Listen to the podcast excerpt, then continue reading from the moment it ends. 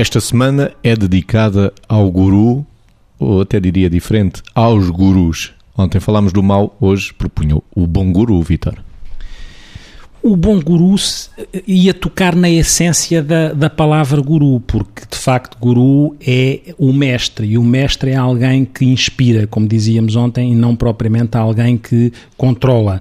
Uh, e quando se diz inspirar, diz-se muito inspirar pelo exemplo também e pela capacidade que pode ter, até porque ele próprio, o bom guru, tem algumas características que são facilitadoras desse tipo de processo. Características facilitadoras e essenciais quais são? Por um lado, aquilo que ele transmite para os outros, ele tem uma convicção e uma paixão acerca daquilo que transmite, acredita naquilo que transmite verdadeiramente e acredita no poder transformador disso, mas alinha isso àquilo que é o caráter e àquilo que é o, o bem do outro. E por isso, no fundo, um guru será sempre se quisermos olhar uh, para isto, fazendo aqui uma, uma interseção entre gurus e organizações, o, o guru será sempre um, um, líder ético, será sempre alguém que exerce uma função de liderança, e um líder é alguém que precisa de seguidores, porque quem, quem confere legitimidade ao guru são os seguidores, não é ele em bicos dos pés que acha que é isto é ou aquilo.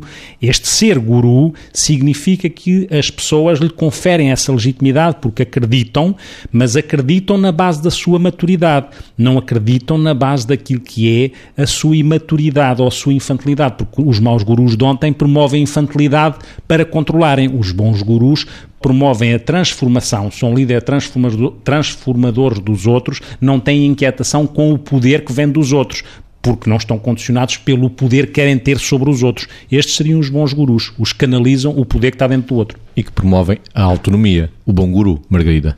Era justamente aquilo que eu estava a pensar, portanto, no sentido de uh, o outro pode ir e, e, o que ele deixa é, é só o exemplo, é só o testemunho, é só a memória daquilo que fez como uma boa experiência e, portanto, é deixar ir, não é precisar de sistematicamente estar a ser aplaudido por quem tem à volta. Primeiro ponto. Depois, o bom guru é aquele que não precisa de dividir para reinar, ou seja, é aquele que não teme a união dos outros, pelo contrário, a promove, mesmo que para isso ele tenha que ficar de fora desde que o seu testemunho faça sentido. Por outro lado, é a pessoa da simplicidade, ou seja, é o bom guru é aquele que tem como última pretensão ser guru. Ou seja, quer testemunhar, quer ser, quer trabalhar ou intervir através da sua sabedoria, que é muito mais do que o seu conhecimento, e por outro lado, é alguém que, pela qualidade do caráter que tem, se gratifica com o bem dos outros. Eu gosto de, de distinguir conhecimento e sabedoria porque na realidade conhecimento to, todos temos acesso a ele.